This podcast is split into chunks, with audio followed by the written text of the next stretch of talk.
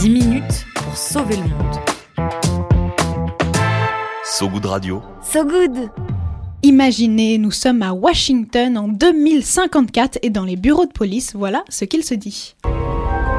Affaire numéro 1108, prévisualisée par les précogs, enregistrée sur Holosphère par les archives de pré-crime. Mes collègues témoins pour l'affaire 1108 sont le docteur Catherine James et le président de la cour Frank Hollard. Bonjour.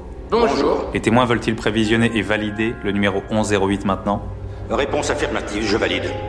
Allez-y. On est prêt. L'heure du meurtre, 8h04 minutes. C'est dans 24 minutes 13 secondes à partir de maintenant. Le langage codé et incompréhensible du film Minorité Report, une fiction qui pourrait euh, presque devenir réalité. Mais cette fois, ce ne sont pas euh, les meurtres qui sont prédits et ce n'est pas Tom Cruise qui débarque dans votre salon, mais Google. L'entreprise pourrait bientôt vous indiquer s'il faudra sortir votre parapluie ou vos lunettes de soleil grâce à son intelligence artificielle GraphCast.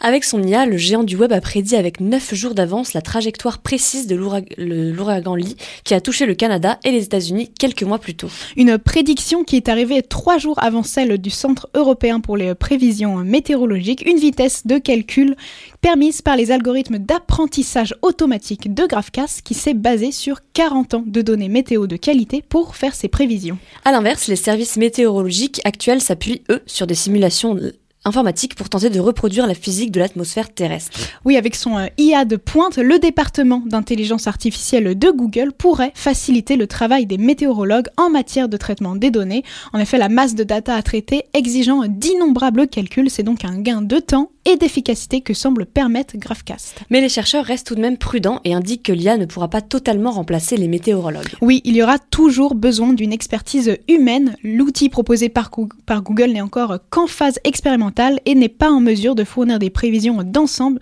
lors d'un événement climatique majeur. Les scientifiques indiquent également que les IA ont tendance à sous-estimer la puissance des événements météorologiques. Un sujet d'autant plus important puisque les phénomènes extraits subissent des, ce qu'on appelle des boucles de rétroaction complexes, c'est-à-dire des réactions à la chaîne qui renforcent la gravité d'un événement climatique.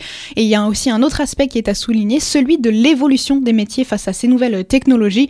Une question notamment soulevée par les syndicats de Météo France indiquant leur crainte de voir une baisse des effectifs dans leurs services. Terminator ne remplacera donc pas encore les Miss et Mister Météo et encore moins les météorologistes. Au mieux, ils incarneront les nouvelles calculatrices du climat à prendre ou à laisser.